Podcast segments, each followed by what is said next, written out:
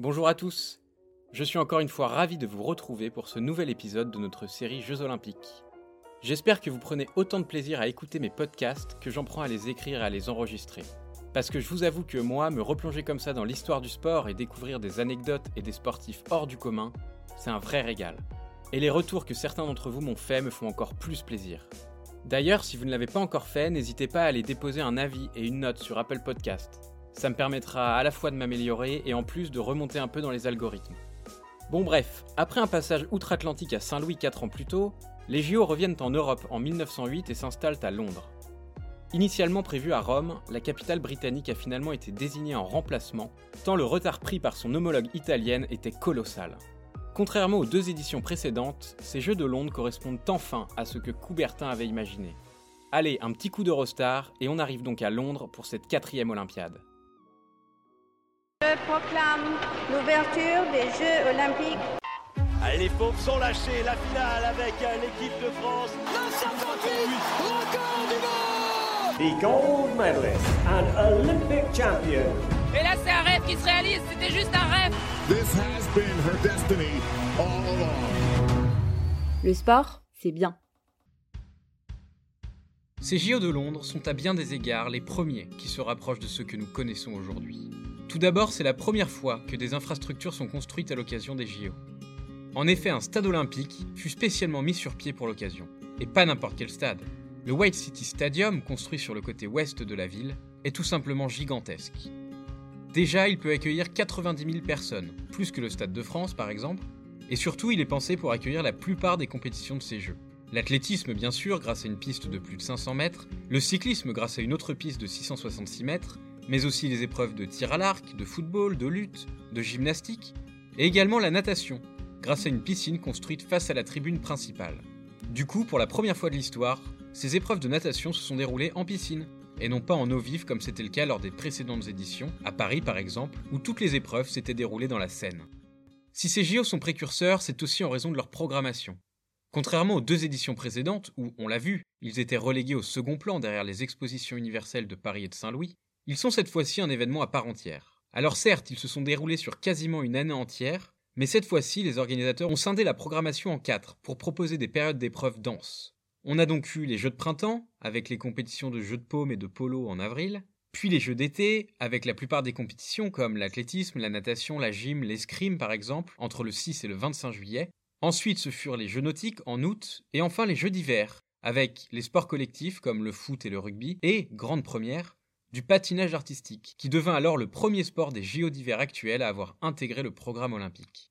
D'ailleurs, à propos des JO d'hiver, je vous en ai pas encore parlé parce qu'à l'époque, ben, ils n'existent pas. En fait, avant cette édition de Londres, on n'avait même jamais utilisé la terminologie de jeux d'hiver. Les sports d'hiver les plus connus actuellement, comme le ski alpin, le ski de fond, le biathlon par exemple, ne sont pas encore assez développés pour prétendre à intégrer le programme des Jeux olympiques. Petit point trivial poursuite, c'est en 1924 que les premiers Jeux d'hiver officiels verront le jour, mais ça, j'aurai le temps de vous en reparler un peu plus tard.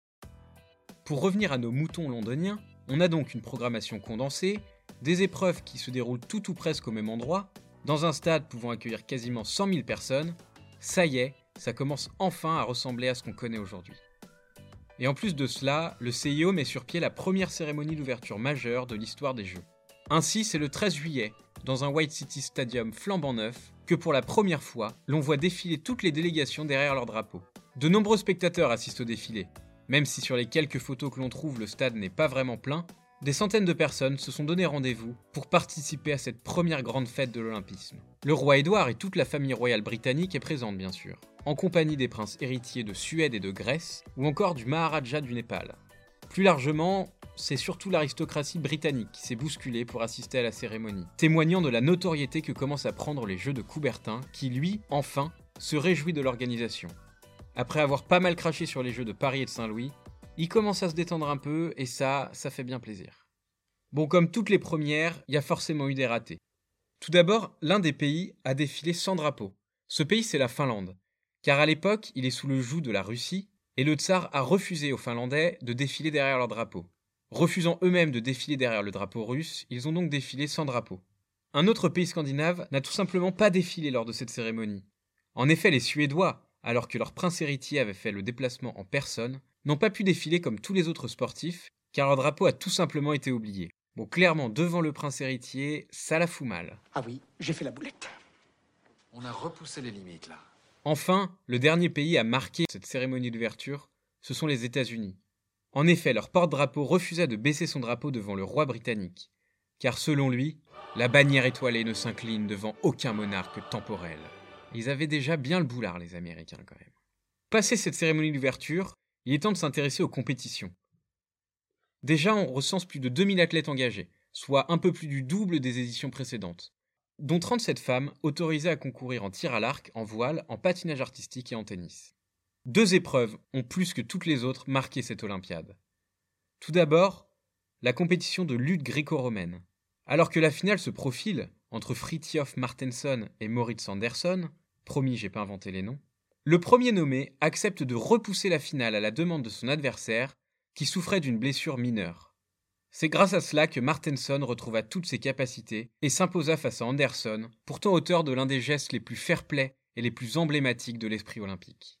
La deuxième épreuve à avoir marqué les esprits, bah c'est encore le marathon. Promis, j'ai pas envie de vous parler que de marathon, mais c'est vrai que sur les premières Olympiades, c'était une épreuve assez emblématique, et à chaque fois il se passait des trucs. Ce qu'il faut savoir d'abord, c'est que c'est le premier qui s'est couru sur une distance de 42,195 km, la distance actuelle. Cette distance, en fait, c'est la famille royale britannique qui l'a souhaité. Elle voulait que le départ soit donné des terrasses du palais de Windsor, à l'abri des regards, et que la course arrive sur la ligne d'arrivée du stade, juste devant la loge royale. Plus que cette distance, c'est la fin encore une fois rocambolesque qui fit rentrer ce marathon dans la légende. Alors que plus de 100 000 personnes sont massées dans le stade en attendant les marathoniens, c'est l'Italien Dorando Pietri qui fit en premier son entrée dans le stade. De manière assez incompréhensible pour tous les spectateurs, il se dirigea vers la droite alors que la ligne d'arrivée était à gauche. Très vite, on comprit qu'il était complètement épuisé. Il se mit à tituber, puis à tomber, à se relever, à retomber. Les juges, alors surpris, vinrent à son secours. Ils l'aidèrent à se relever et à franchir la ligne. Malheureusement pour lui, l'Américain John Hayes avait déjà franchi la ligne. Dans tous les cas, l'Italien sera disqualifié en raison de l'aide illégale qu'il a reçue, mais recevra tout de même une coupe en argent lors de la cérémonie de remise des médailles de la main de la reine d'Angleterre. Bien qu'il n'a pas gagné, il deviendra une véritable star et aidera largement l'événement à gagner en audience. Il devint un symbole de l'olympisme. Malgré ces deux événements assez peu imaginables aujourd'hui, ces JO de Londres restent tout de même les pionniers de ce que l'on connaît aujourd'hui. Pour la première fois, une édition semble satisfaire tout le monde et est un succès mondial. Si les États-Unis et les Britanniques dominent encore une fois le classement, c'est bien la Suède, malgré l'oubli regrettable de leur drapeau lors de la cérémonie d'ouverture, qui repartira troisième au classement des médailles. La Suède, justement, accueillera l'édition suivante, à Stockholm en 1912. Mais ça, je vous en parlerai lors du prochain épisode. J'espère que vous avez apprécié celui-ci. Je vous souhaite une bonne semaine et je vous dis à bientôt. Vous avez aimé?